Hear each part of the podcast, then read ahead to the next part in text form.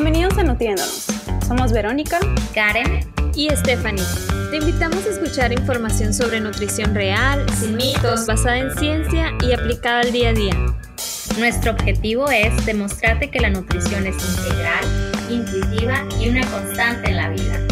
Buscamos que encuentres tu balance entre cuerpo, mente y alma.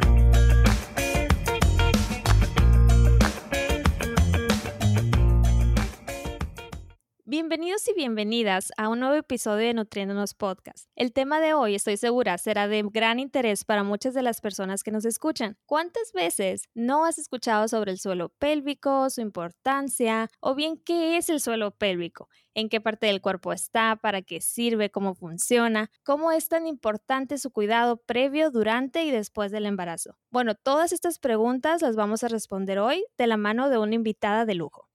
Hoy en Nutriéndonos Podcast queremos presentarte a Katia Mesa, licenciada en fisioterapia con especialidad en la fisioterapia del suelo pélvico y obstetricia. Cuenta con ocho años de experiencia trabajando con mujeres en embarazo y posparto. Además está certificada en actividad física funcional y saludable en embarazo y posparto. Katia es también miembro de la Asociación Mexicana de Fisioterapias de Piso Pélvico y miembro del International Continence Society. Finalmente, Katia también se encuentra en proceso de titulación como asesora en lactancia. Como verán, Katia es perfecta para el tema del episodio de hoy, que es totalmente de su área de expertise. Katia Mesa también es mamá de una niña de tres años, lo que nos asegura le sigue retando, además, le ayuda a complementar y comprender para empatizar y trabajar con otras mamás y futuras mamás. Y bueno, dándole la bienvenida a nuestra invitada y arrancando con el tema, me gustaría abrir la conversación, Katia, con una pregunta que yo creo que es muy básica para que todas entremos en contexto. ¿Qué es el suelo pélvico?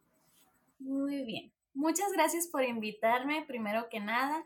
Y entrando en tema de qué es el suelo pélvico, el suelo pélvico es un conjunto de estructuras que tenemos hombres y mujeres debajo de la pelvis. La pelvis es la estructura de huesos que está a nivel de la cadera y el suelo pélvico es las estructuras blandas, hablando de musculatura, hablando de ligamentos, todo lo que sea móvil y que no sea hueso. En las mujeres, ¿por qué es tan importante? Las mujeres, contrario a los hombres, tenemos una abertura que es la abertura vaginal, por donde está creado para permitir todo, para, permitir entrada y salida y sobre todo mucha elasticidad. Entonces, las mujeres tenemos como más, eh, somos más propensas a tener disfunciones de piso pélvico o de suelo pélvico. ¿Y por qué es importante fortalecer el suelo pélvico? ¿Cuál es la principal razón? La principal razón para fortalecer el suelo pélvico, bueno, esa pregunta ya, ya me la han hecho varias veces y a mí me gusta que me pregunten de esa manera, pero como tal fortalecer el suelo pélvico no es la mejor manera de decirlo, porque el suelo pélvico es conjunto de músculos, igual que eh, muchas partes de nuestro cuerpo tenemos musculatura y no hablamos de fortalecer toda la musculatura, sino de mantenerla funcional. Eh, hay personas que se van al extremo de suelo pélvico fuerte, eh, buenos orgasmos, suelo pélvico fuerte, vamos a, a, tener, no va a haber incontinencia, vamos a tener buen control y no se me va a caer la vejiga, bla, bla, bla, bla.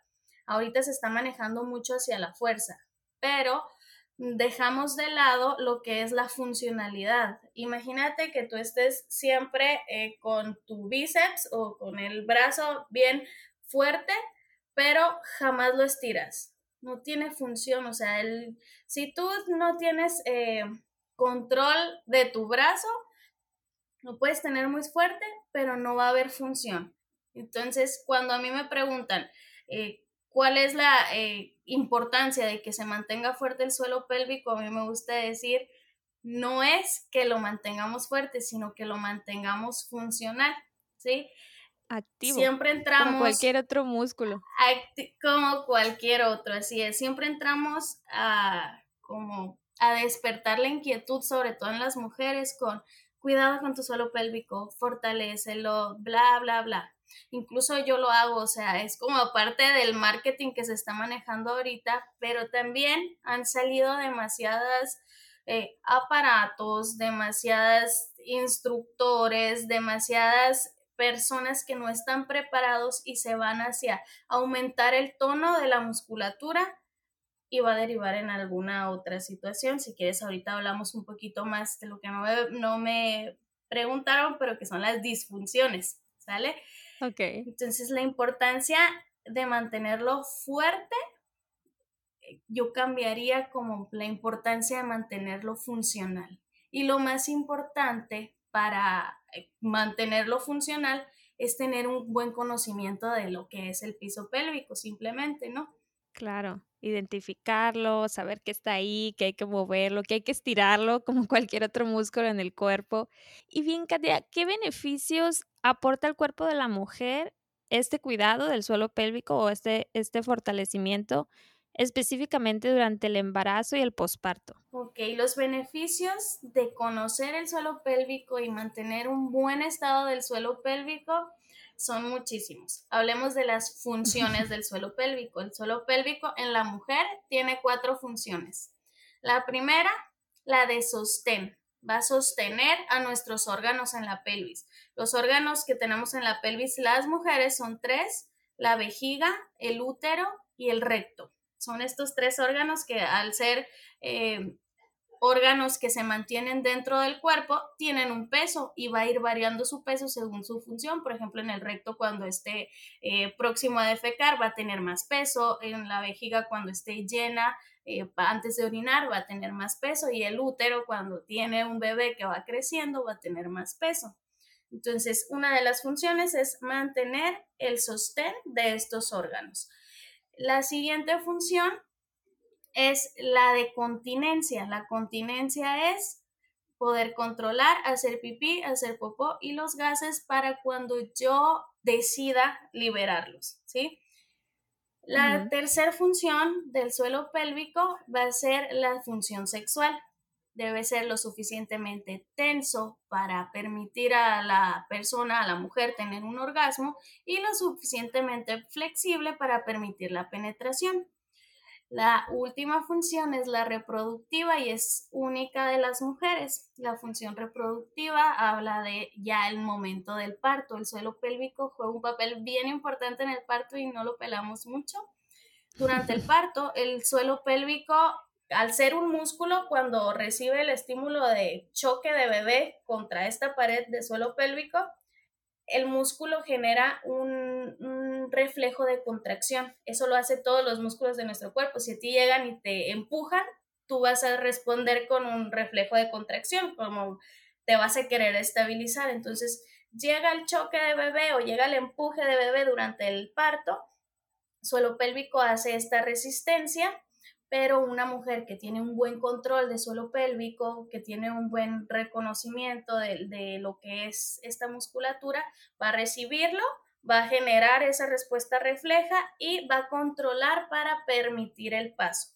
A su vez, pasa bebé por el canal de parto, termina de salir y el suelo pélvico hace una contracción para terminar de empujar a bebé. Entonces, sí es bien importante eh, esta región muscular que, que a veces la dejamos en el olvido porque yo he estado en cursos donde hablan de preparación para el parto, donde se habla eh, bastante de lo que es, qué está pasando en el cuerpo durante el parto, pero el suelo pélvico se dejó olvidado. Y pues ahorita estamos en ese proceso de, de descubrimiento, de conocer qué, cómo el suelo pélvico participa en las distintas etapas de la vida, sobre todo en la mujer creo que ya hasta me perdí del, de la pregunta, ni me acuerdo cuál era la pregunta. No, está perfecto y qué interesante que mencionas que no nada más es durante lo que es el embarazo y el posparto, o sea que desde antes, si desde antes ya tiene una función en tu cuerpo como mujer, como hombre. Eh, la otra que me quedé pensando es, por ejemplo, la falta de información que hay con las mujeres que se van a embarazar que lo dejan a un lado. ¿Cuándo podríamos empezar a, a, fortalecer, ejercitar o hacerlo más funcional el, el piso pélvico? Desde toda la vida. La respuesta correcta es desde que tienes capacidad para reconocer las estructuras de tu cuerpo. Porque vámonos al desarrollo psicomotor. Vamos a hablar un poquito de cómo un, bebé va conociendo, va reconociendo sus manos. Las manos son eh, una estructura de nuestro cuerpo donde tenemos muchas terminaciones nerviosas, donde tenemos eh, utilidad en toda la vida. Es lo primero que descubrimos, de las primeras cosas que descubrimos cuando somos bebés, porque nos van a ayudar a, llegar a, tomar objetos, a, a cumplir las funciones. La mayoría de las personas eh, a menos que haya alguna discapacidad, son las manos. Ahora, el suelo pélvico también participa en todas las etapas de nuestra vida, porque ¿qué pasa? Eh, los niños empiezan a controlar esfínteres, los niños empiezan a, a, tener inquietudes al descubrir eh, la zona genital, ¿ok?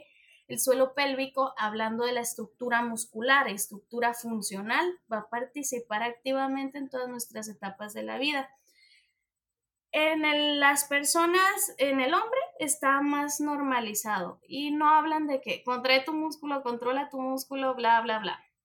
Hablan cómo eh, controlar esa región, simplemente no se habla como músculo ni nada, pero los hombres aprenden a, mover la base del pene más rápido, los hombres aprenden a controlar eh, el cortar el flujo de orina más rápido que una mujer. O sea, estas situaciones que se normaliza socialmente en el hombre, en la mujer no está tan bien visto que una mujer hable de sus genitales, que una mujer controle o que ¿quién te va a decir aprende a controlar el, chorrito o aprende a relajar, por ejemplo, para defecar? Eh, hay un área de suelo pélvico que es el área infantil. Hay demasiados problemas también de suelo pélvico, como es eh, que no pueden ir al baño los bebés, en copresis se llama, que los bebés y niños, perdón, que tengan fugas de orina, que tengan eh, este descontrol de la micción, es porque no se les ha enseñado desde, desde niños a cuidar esta parte de su cuerpo. No tanto cuidarla, sino como crearle un espacio en el cerebro como parte del cuerpo. Está perdida y más en las mujeres. Ajá, qué interesante. Sí, y mucho es esta parte que nos vienes mencionando sobre de repente es una musculatura, una parte del cuerpo que existe desde que te formas como ser humano, ¿verdad? Pero que no se le da mucha ah, mm, ¿cómo decirlo? No, no hay mucha información tal vez a la luz o disponible o de fácil acceso que te diga, oye, es bien importante, tienes que cuidarlo, eh, dale importancia. Entonces yo creo que apenas hasta ahora como que está haciendo un poquito de boom y curiosidad y la gente lee por aquí, lee por allá, pero también de repente pues causa mucha confusión. Eh, pero todo lo que nos has contado siento que es muy importante yo con la boca abierta aquí escuchándote porque son detalles que, como dices, ajá, nunca lo había pensado, ya sabes, nunca me había puesto a reflexionar, oye, es verdad, o sea, eso es importante, si hay que tomarle, si hay que dedicarle tiempo y si hay que darle la importancia de vida. Y conocerlo, saber cómo funciona, saber cómo mantenerlo activo, eh, conocer si me entiendes? Todo lo que es el funcionamiento, que lo hacemos diario, nuestro cuerpo lo hace diario, todos los días, a cada minuto, Tal vez inconscientemente, pero realmente no lo tomamos en cuenta cuando está pasando. Así es, y, es, y está bien, está bien que no lo tomemos en cuenta, ¿sabes? Pero con que sea una parte registrada en mi cerebro que eh, ahí está el suelo pélvico, ya nos va a evitar muchísimas disfunciones. de sí, y eso es, eso es parte de lo que a mí me encantaría que cambiara nuestra, nuestra forma de enseñar a los niños porque desde ahí empieza todo. O sea, eh,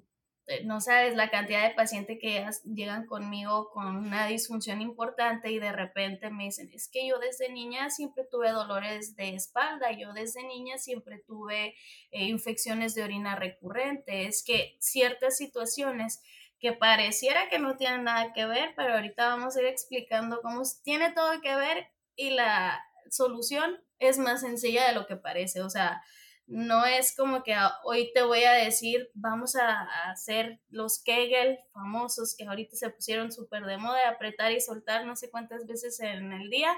Mm, imposible, es como si yo te dijera, cargo una pesa todo el día y ahí siete, 100 veces, ¿no? O sea, no tiene sentido ni función.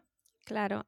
Y cuéntanos un poco sobre esas disfunciones que nos has venido platicando. Las disfunciones del suelo pélvico es cualquier alteración que de las funciones del suelo pélvico, las cuatro que mencioné. Hablando de, de las disfunciones más frecuentes, la disfunción más frecuente que veo, incontinencia urinaria. Todos conocemos a alguien con incontinencia urinaria, sobre todo las mujeres. Y hablando estadísticamente, hablamos de que la mitad de las mujeres van a tener o presentar incontinencia urinaria en algún momento de su vida. Y la incontinencia urinaria es fuga de orina sin control, sean gotitas, sea chorrito o sea ya no contuve nada. Hay gente que dice, cuando me río se me sale una gotita, pero no moja el calzón, pero lo siento cada que me río pasa eso. O cuando estornudan, cuando estornudan también, ¿verdad? Las mamás, ¿no? Que ya tuvieron bebés, que dicen, ay, cuando estornudo, ay, cuando me río, ya no puedo aguantarlo. O sea, lo he escuchado mucho. Ajá. Y que dicen, es normal. Y dicen, es normal, a todas les pasa. Y, y, nos reímos porque a todas les pasa. Es que acabo de tener bebé. No debe de ser así, no debe de ser normal. Es muy común, pero no es normal. Sí, lo he escuchado mucho y dice, ah, sí, es después de que tienes hijos, te pasa esto, ah, después de que tienes hijos, ya no te puedes aguantar igual que antes, pero qué interesante que está tan normalizado que te dicen, ah, sí, es normal, pero realmente no es, qué padre, qué padre que te tenemos aquí para que nos cuentes más sobre esto.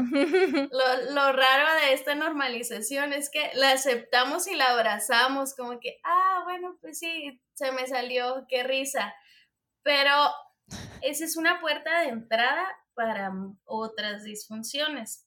La incontinencia urinaria sí es una disfunción que va a generar retracción social, que va a generar eh, que la persona deje de hacer sus actividades porque si no hay baño a donde van o si me siento y, y se me nota o huelo a pipí, eventualmente va a crecer. La incontinencia urinaria no, no vas a esperar unos meses y se va a quitar. Siempre va a ir creciendo y es como una bolita de nieve. Después eh, tenemos a casi casi vienen en cadenita. También por debilidad tenemos a los prolapsos. Los prolapsos es el descenso o la caída de los órganos pélvicos. El prolapso puede ser de la vejiga, puede ser del útero o puede ser del recto. Estos tres órganos se pueden proyectar en hombres y mujeres. En hombres pues la única, el único espacio para que se proyecte es el ano, pero para las mujeres puede ser el ano y la vagina. Y la vagina, si hubo un parto, por ejemplo, va a tener eh, menos control o va a tener más espacio, va a estar más estiradito para que todo caiga.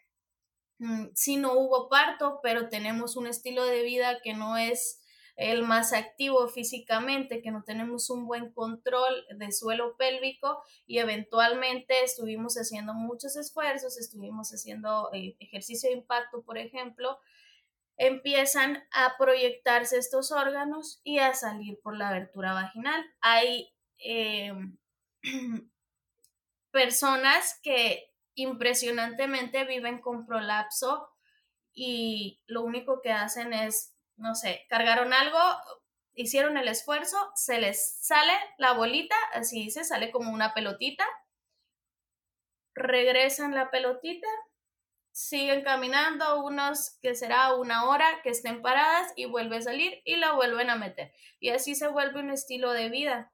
Esto puede generar infecciones, esto es doloroso porque está un órgano que debe estar dentro del cuerpo está más que nada el tejido que es tejido mucosa que debe estar dentro del cuerpo, está, de, está fuera y está eh, rozando, por ejemplo, con la ropa interior. Es, es peligroso. Otra de las disfunciones, bueno, que se me vienen a la mente son las disfunciones por hipertonía. Hipertonía es un tono muy alto de la musculatura. Hipertonía no significa que está muy fuerte y puede ser el vaginismo, por ejemplo, no sé si han escuchado de vaginismo, todavía las disfunciones de suelo pélvico no son muy platicadas, pero todavía las de hipertonía son menos, menos escuchadas.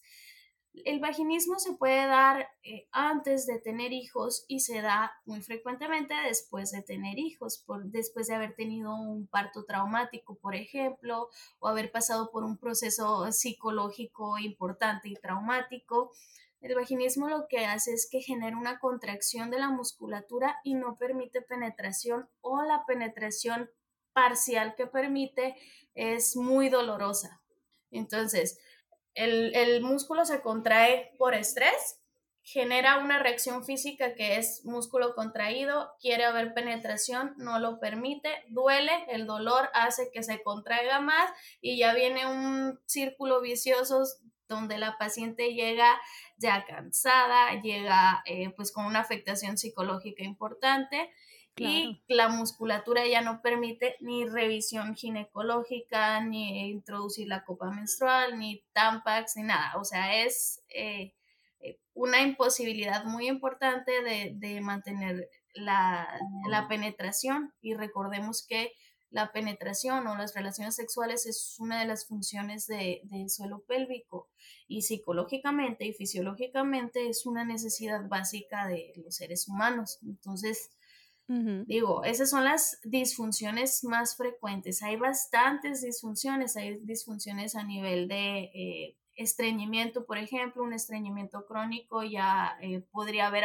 afección de, del esfínter anal, que es la musculatura, eh, hablando de afecciones de nervio, dolor pélvico crónico, son bastantes disfunciones, esas son las que se me vienen a la mente, pero al final es que algunas de las funciones no están cumpliendo su, su propósito. Claro. Y mm, bueno, tienes una pregunta, Karen. sí, me quedé. bueno, a mí me ha encantado toda la información porque lo he escuchado tanto eh, toda mi vida que yo pensé que todas esas cosas eran normal y que venían simplemente con la edad o con sucesos como el tener hijos. Qué interesante. Entonces tenemos todas estas disfunciones, pero ¿cuál sería, por ejemplo, qué tipo de actividad física nos ayuda a, a tener el suelo pélvico funcional y, y, fortalecido. ¿Qué tipo de actividad física sería la adecuada? ¿Y cuándo empezarla? Muy bien. Hablando de actividad física, vamos a, a, dividirlas un poquito entre actividad física de impacto y actividad física de alto impacto, de mediano impacto y de bajo impacto. ¿Ok?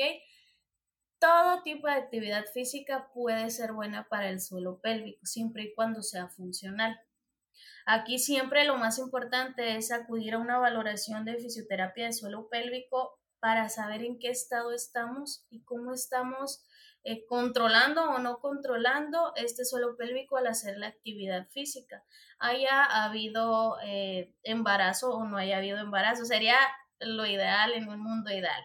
La verdad es que pues la mayoría de las personas no vamos a, a atendernos ni a checarnos por prevención lo que te puedo decir es que las actividades de bajo impacto, todo lo que sea eh, actividad física en suelo, va a ser menos riesgosa para suelo pélvico. ¿sí? El trabajar con respiraciones y trabajar activación desde el core o desde el abdomen va a ser menos riesgoso para suelo pélvico. Si yo tengo un buen funcionamiento del core, el core es es esta área abdominales, eh, columna lumbar, toda esta región que va desde debajo de las costillas hasta el suelo pélvico. Sería como todo este globito donde, donde están todos mis órganos, ¿no? Todos mis órganos abdominales y pélvicos. En este, en este globito es básico para cualquier persona el generar movimiento desde aquí, Mm, el movimiento ha sido estudiado muchísimo y pues es a lo que me dedico, ¿no? A estudiar el movimiento, movimiento adecuado, movimiento limpio, movimiento funcional. Y se ha descubierto que todos los movimientos, sea mover un brazo, sea mover la pierna, todo va a pasar por una eh, serie de contracciones y de fuerza en la zona del core sea abdomen, sea columna lumbar, sea cual sea de la estructura y pues suelo pélvico, ¿no? Eh, esa, eh, los ejercicios que, que tienen como base el esfuerzo muscular y el esfuerzo desde el core van a ser los mejores para el suelo pélvico. Si no hay eh, ninguna disfunción y yo quiero iniciar a hacer algún tipo de ejercicio para proteger mi suelo pélvico, pilates, yoga, incluso barré. Mm, y hay otros ejercicios que podemos ir adaptando si nos vamos a mediano impacto o alto impacto. Está muy de moda acá, no sé si por allá también esté muy de moda, ese el brinca brinca, ¿sí? El, el que están en un, en un trampolín y están brincando, haciendo sus ejercicios, saltos y saltos y saltos. Eso lo que hace es que los órganos pélvicos que, tienen su peso están chocando contra el suelo pélvico y si no es un, suelo pélvico que estaba listo para recibir ese impacto, va a ir permitiendo que todo salga. Entonces, por ejemplo, yo tengo eh, pacientes que tienen disfunción de suelo pélvico y son instructoras de este tipo de ejercicio. Entonces, para estos pacientes, su estilo de vida o, es más, su, trabajo es hacer esa actividad. Yo como fisioterapeuta, yo no le puedo decir, oye, pues no hagas esa actividad, si es su trabajo, yo tengo que buscar la manera en que esta persona se pueda adaptar, más bien que, que su cuerpo se pueda adaptar a prevenir o a trabajar o a disminuir esa, esa disfunción. Entonces, eh, por ejemplo, casi siempre con este tipo de pacientes lo que hago es vamos a meterle muchísimo más ejercicio de, pilates. No sé si, si, en el día va a dar una clase de una hora, vamos a darle eh, una hora antes o, o una hora después pura conciencia de suelo pélvico. Realmente el suelo pélvico son unos músculos tan pequeñitos que no necesitan mucho tiempo de trabajo. Todos hemos escuchado, creo que los Kegels, los Kegels famosos apretar y soltar, apretar y soltar. Estás trabajando un músculo tan pequeñito que no van a ser los, los que realmente generan el sostén de tus órganos. Eh, es esa musculatura tan pequeñita.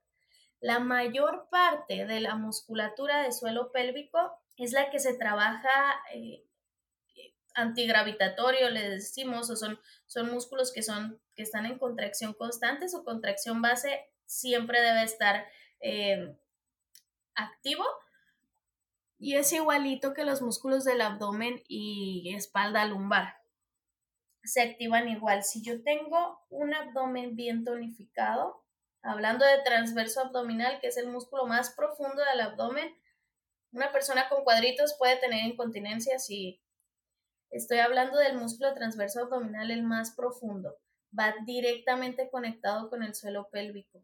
Y de aquí parte el 80% de mi función de sostén del piso pélvico. Wow. No sé si me expliqué o sí, sí, te enredé sí. Sí, sí. Internamente. No, sí te vamos, sí. Te vamos siguiendo, te vamos siguiendo, sí. Proteger el suelo pélvico si no hay disfunción es contener un eh, es mantener un abdomen bien contenido, con un buen control. Vamos a hacer una pruebita rápida. Si mi, si mi suelo pélvico funciona bien, es porque mi abdomen funciona bien. Entonces yo les pido que hagan un esfuerzo de toser. Tosemos fuerte.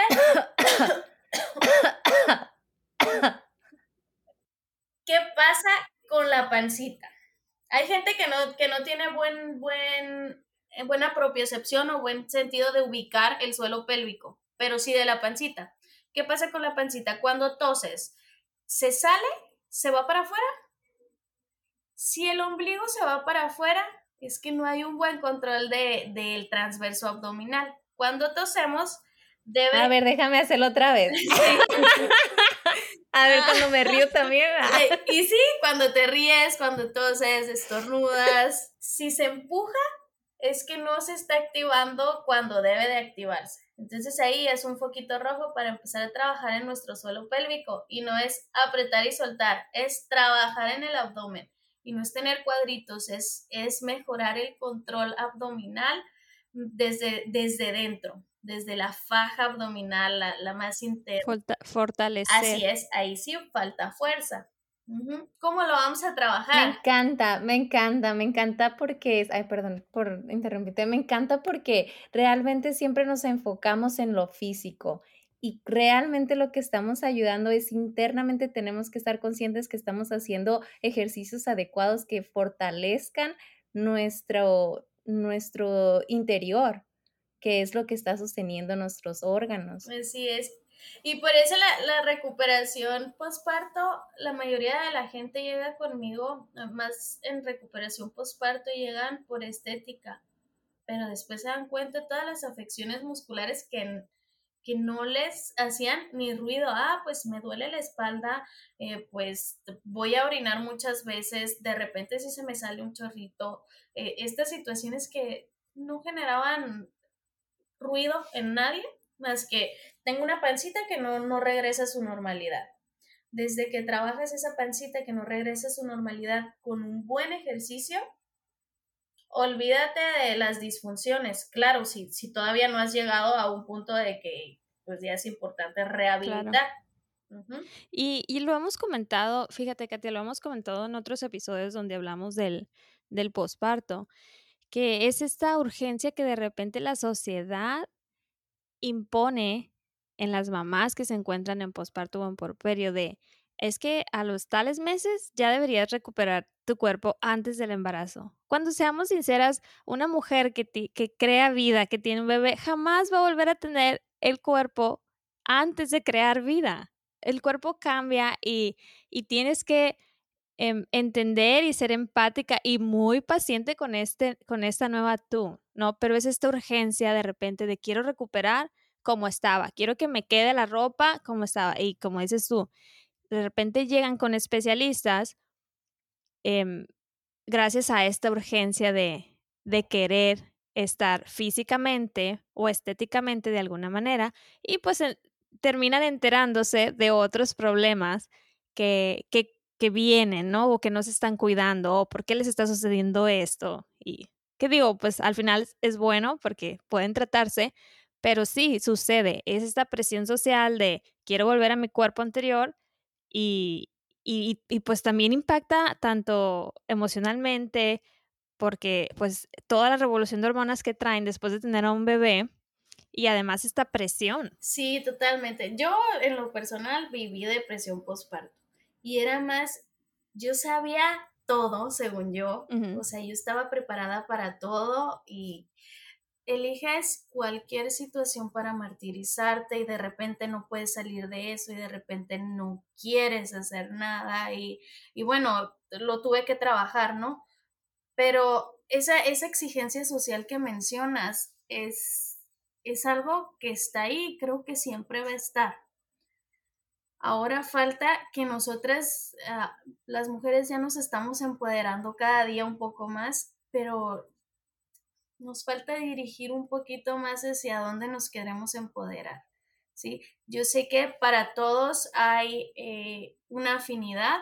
Yo siempre, siempre trabajo en, en, las pacientes buscar cómo adaptarme a su estilo de vida. En ocasiones llegan conmigo y no quieren eh, hacer ejercicio y es la base de mi trabajo. O sea, si la paciente no, no hace ejercicio o no se hace su trabajo en casa, por ejemplo, no va a haber resultados. Y eso trato de buscar la manera de adaptarme a ella, ¿sí? Para que haya un seguimiento o explicarle que me ha pasado muchas veces que no soy la solución. Fisioterapia no es la solución porque no quieres trabajar.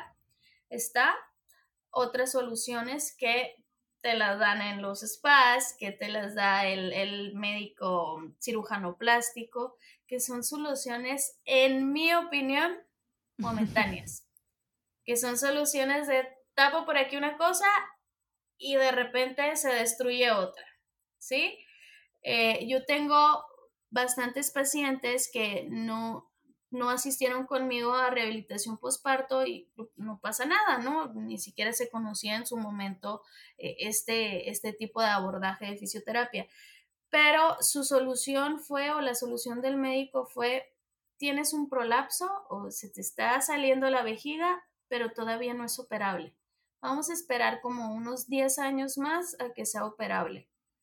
Y ya el, médico las opera en 10 años o, mm. muchas gracias a Dios me encuentran y, y empezamos a trabajar antes. Pero la solución del médico es, espérate a que esto sea más grande si ya lo descubriste. Para poder operar. Ajá, si ya lo descubriste, pues trabájalo. Y, y si el médico no es tu solución, es porque hay otros especialistas que van a hacer la solución. Y también me ha pasado mucho. Trabájalo de raíz, ¿no? Así es. cirugías plásticas, abdominoplastía.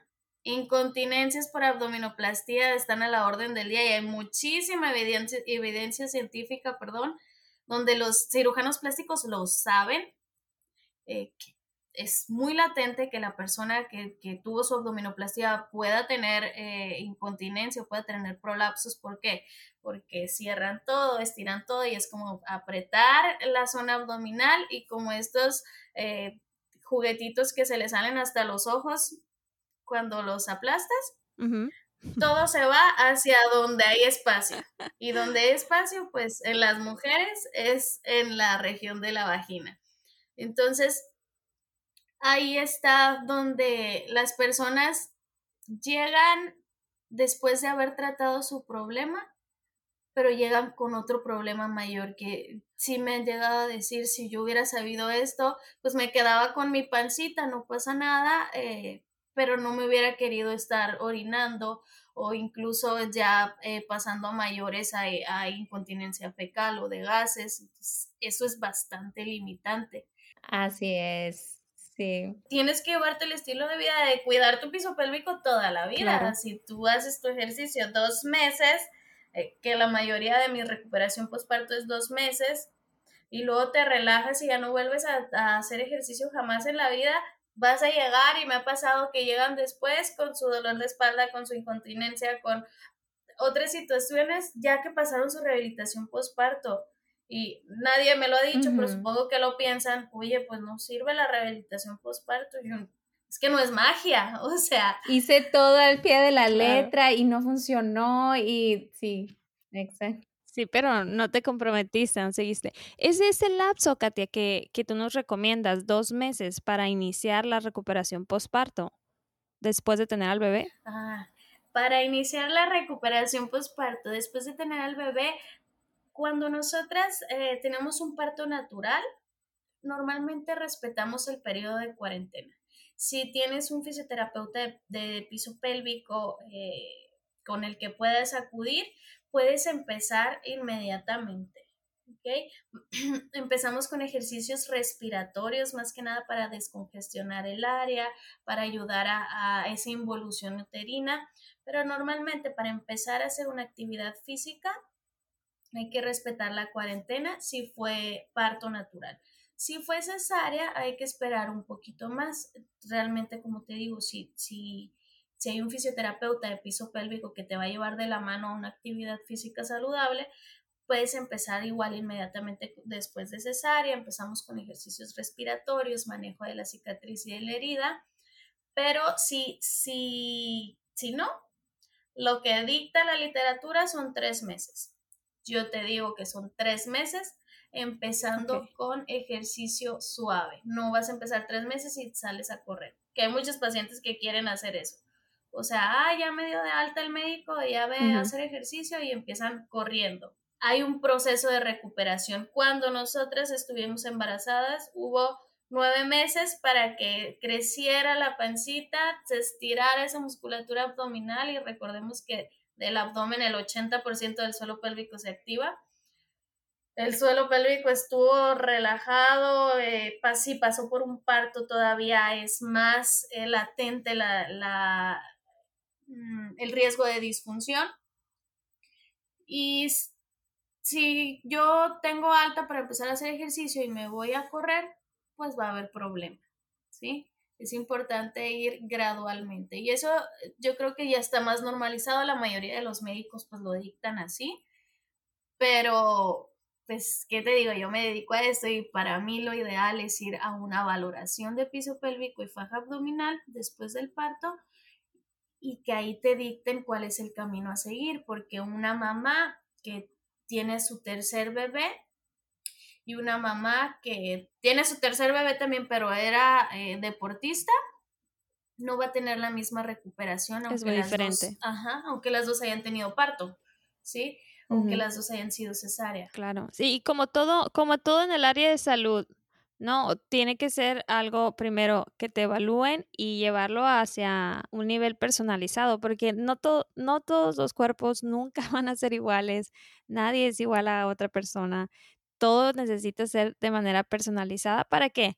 Para que como lo estuvimos hablando, se adapte a tu estilo de vida, lo puedas llevar, eh, sea algo sostenible y que, y que sea algo que pues también lo incorpores, ¿no? A tu día a día y no sea algo que, ay, ya me toca ir a terapia, ah, ya tengo que, ¿no? O sea, que, no algo que te sea tedioso hacer, pues. Sí, totalmente. Y, te dé beneficios, te dé los beneficios que tu cuerpo necesita. Eso es lo que me gusta trabajar y crear conciencia en mis pacientes, porque para mí sería muy fácil decirles yo lo hago todo y, y hay pacientes que si les digo tienes que venir toda tu vida, van a venir toda mi vida, toda su vida, pero no es la realidad. Yo quiero que tú seas funcional de acuerdo a tu estilo de vida, de acuerdo a tu tipo de trabajo, de acuerdo a las exigencias de tu bebé, porque también pasa mucho, no hay tiempo para hacer ejercicio cuando estamos eh, con un bebé, con un recién nacido. Y es una realidad y yo lo viví. Yo ya me dedicaba antes de mi hija a suelo pélvico, obstetricia, pero cuando tuve a mi hija y me di cuenta la friega que es hacerte tu espacio para ti misma, ahí ya remodelé toda la manera de atender a mis pacientes. Pero si mi paciente va a tener 10 minutos para hacer, para hacer ejercicio, yo tengo que hacer que esos 10 minutos sean efectivos y que esos 10 minutos sean suficientes para ir hacia adelante y no hacia atrás. ¿sí? No le voy a prometer que va a tener el, abdomen con cuadritos y una cinturita y va a regresar la pancita a la normalidad si va a ser 10 minutos, pero va a ser funcional y vamos a ir hacia progresar, no hacia atrás.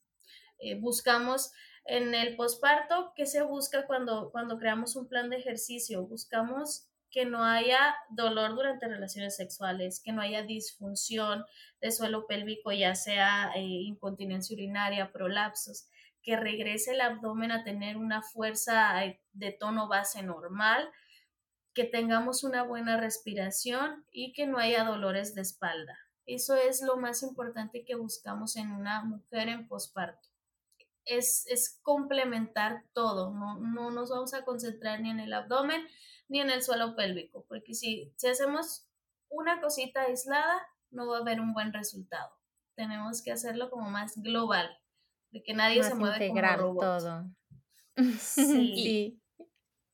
Y funcional, ¿no? Lleva el objetivo hacia la funcionalidad a final de cuentas. Bueno, me pareció súper enriquecedor el episodio. Muchísimas gracias por venir aquí, darnos unos minutos de tu tiempo, de tu día. Yo sé, ahorita para los que nos escuchen estamos grabando ya un poquito noche después de la jornada laboral. Em, entonces, muchas gracias, Katia, por estar aquí, por venirnos a compartir, por hacerlo visible, por poner esta información valiosa y que es de confiable eh, para que esté al alcance de muchas personas y que concienticen y lleven y se lleven esa idea de la importancia que existe de esta musculatura que es el suelo pélvico. Para los que quieran contactar a Katia, Katia consulta de manera presencial en Hermosillo, Sonora, México.